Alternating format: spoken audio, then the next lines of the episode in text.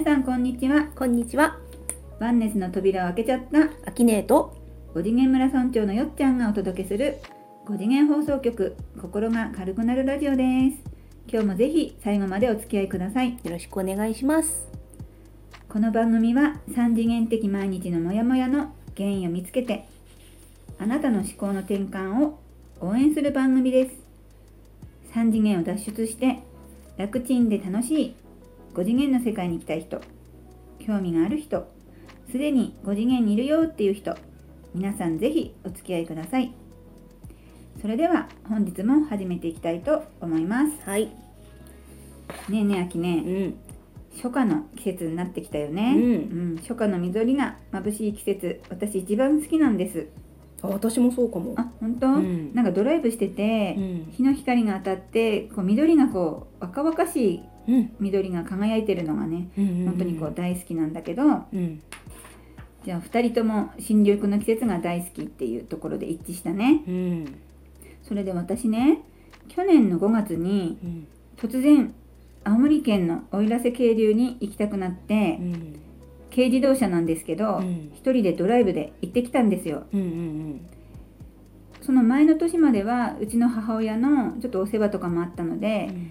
私はどこにも行けないなでもそれもしょうがないなってこう特にこう悲壮感はなかったんだけど、ん諦めてたんだようん。うね、ん。だけど母が亡くなって、うん。去年の5月にあ私も行ってもいいじゃん行っても大丈夫なんだってなんかこうストンとこう自分の中で許可が出たもんだから、うん。ほんと突然行ってきたのね。よく写真見るとうね、ん、なんか行ってみたいなってなる。そういいなーってずっと思ってて、うんでも遠いし行けないなーって思ってたんだけど、うん。思いとったら思い立ったら行動するよっちゃんなもんだから、とりあえず行ってみましたうん。で高速道路も運転したほとん運転したことほとんどないし、うん。軽自動車だったのでうん。ちょっと大変は大変だったの、うん。往復650キロうん。どういうこと？東京往復みたいな？東京往復だね、うんほぼあの東京往復で、ん。まあほんと知らない頃からこそ行けたね、うん。こう強行ドライブで今はねもう二度とできないなって思ってるんだけど大変すぎて、うん。で行ってみたら本当に良かったんですよ、うん。でコロナでねお客様全然いなくっうて、ん。もう昔行ったことがあったところも人がいなかったりもうお店閉じてたりうん。閑散としてたんだけど、うん。例えば十和田湖のあのボートに乗って十和田湖一周してきたんだけど、うん。私とそのボートに乗ってくれたおじさんと二人っきりの貸し切りだったの何それデート？まあデートかな、うん。まあ、青空の下でうん十和田湖一周を貸し切りで私だけ、うん。まあおじさんもいたけど、うんうんもう私だけの貸し切りでうん。めっちゃ感動して帰ってきたのねあと奥入瀬渓流ってその渓流に沿って散歩コースがあるんだけど、うん。その散歩コースも私一人だけだったのうん。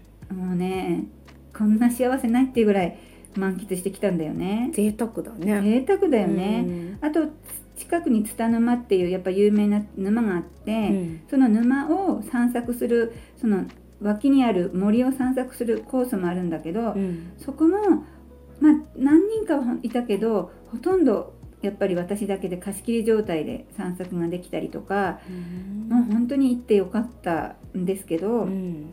泊まったホテルのガイドさんに聞いたらコロナでね観光客はかなり減ったとうん。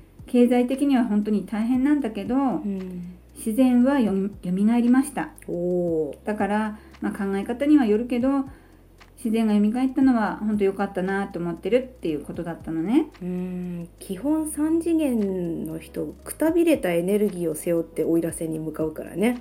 癒しを求めて。うんそうだね。マイナスイオンとかうん。エネルギースポットとかそういうねのを求めていくよね。重たい人がいっぱい来たら奥入瀬さんも大変よね 確かに重たいおいらせも想像できるね。うん。それに負けずに美しい景色を提供してくれる。うん。素晴らしいね、そんな存在を最大限尊重して、うん。ゴミや重たい波動をね置き去りにしないようにしたいですね。そうだね。せっかく蘇った自然をまたね重たい波動で辛いおいらせにするのはちょっとないようにうん。私もしていきたいね。うね。え、ん、ゴミね捨てちゃダメよ。うん、それも言ってたね、うん、やっぱり団体観光客の人はわーっと来て好好きなようにや、ね、写真撮るとか、うん。ゴミ散らかしてわーっと帰っていくみたいなね、うんうんうん。話してたから、ううん。んこれから5次元に進んでいく5次元村のね私たちメンバーは地球との共存が大切になってくるっていうことだよね。はーい、うん、うん、共存していこう。お互い大事事に思い合ってね。そうだね、うん、それでは今度は日常的に起きる悲劇を新しい角度から見直して思考が変わると現実まで変わってくる魔法の思考術をお伝えする日常劇場から5次元的思考の変換力を身につけるコーナーに行きたいと思います。はーい。今回はペンネーム嫁モードが辛いおでん大好きさんの日常です。うん。世の中辛いニュースが多くてげんなりしているところに体調も悪く嫌なことばかり続きストレスが溜まってます。良いストレス発散法はありますか？っていうことでした。うん、テレビはね辛いものばかり取り上げてくるからね。本当だよね。私はもうねテレビ見ないことにしたよ。そうだね。テレビの重たい情報って真面目に見なくても意識に蓄積されていくから、うん。無意識に辛いっていうところにフォーカスをし続けることになるのね、無意識が世界のほとんどを作っているので辛い無意識が作る世界は辛いことだけ引き寄せてくるから病気になり嫌なことが続く。そっか。無意識レベルじゃねもう太刀打ちできないんじゃない？うん、でそこでやってみたいのが自分の目の前に起きていないことにわざわざ意識を向けないこれうんテレビ見ないっていうのが一番いいんだけどね、そうだね。うん。うん。意識を向けたところに現実が作られるので嫌な出来事に意識を向けたら自分の世界に嫌なことが入ってくるっていうのを覚悟してほしい、その覚悟はなかなかないんじゃないかな。うん。うん。でテレビを見ないのが一番だけどそれがちょっと難しいのでテレビの中の出来事は他者それぞれの選んだ選択なのでいちいちジャッジしない。うんなんか入り込んじゃうよねどうしても見ちゃうとね。ねこれいい悪いってジャッジしない。うん。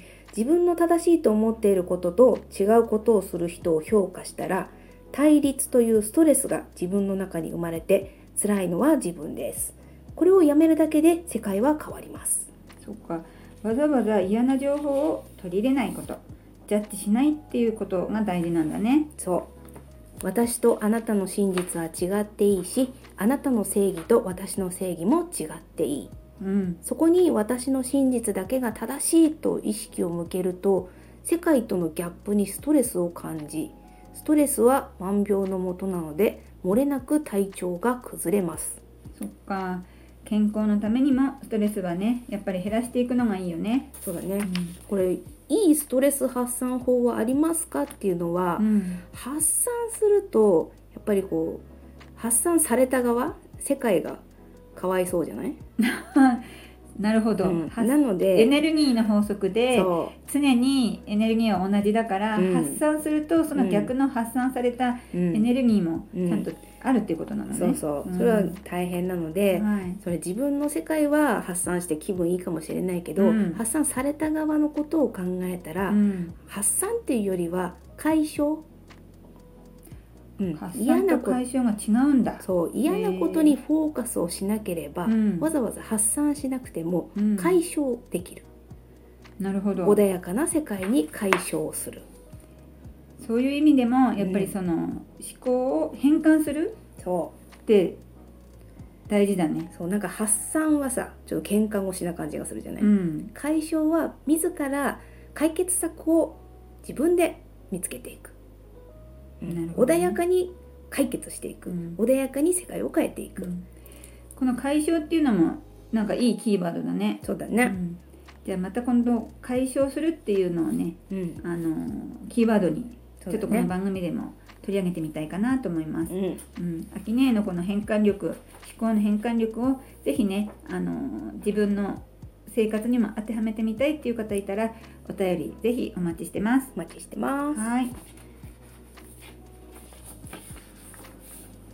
私たちは生まれてから今までどっぷり3次元の常識、ルール、しがらみ、思い込みの中で生きてきました。3次元が悪いとは決して思っていません。3次元がいいと思う人もたくさんいます。サッカー好きと野球好きがいるように、3次元好きと5次元好きがいて私たちは5次元ファンなんですこの番組は3次元のモヤモヤを解決して5次元ファンを増やして5次元の話で熱くなるための番組です。5次元のあなたになると自動的に心が軽くなるのでそれを実感してください。今日も聞いていただいてありがとうございました。また次回お会いしましょう。パーソナリティはよっちゃんとあきねえでした。それでは皆さんありがとうございました。ありがとうございました。さようなら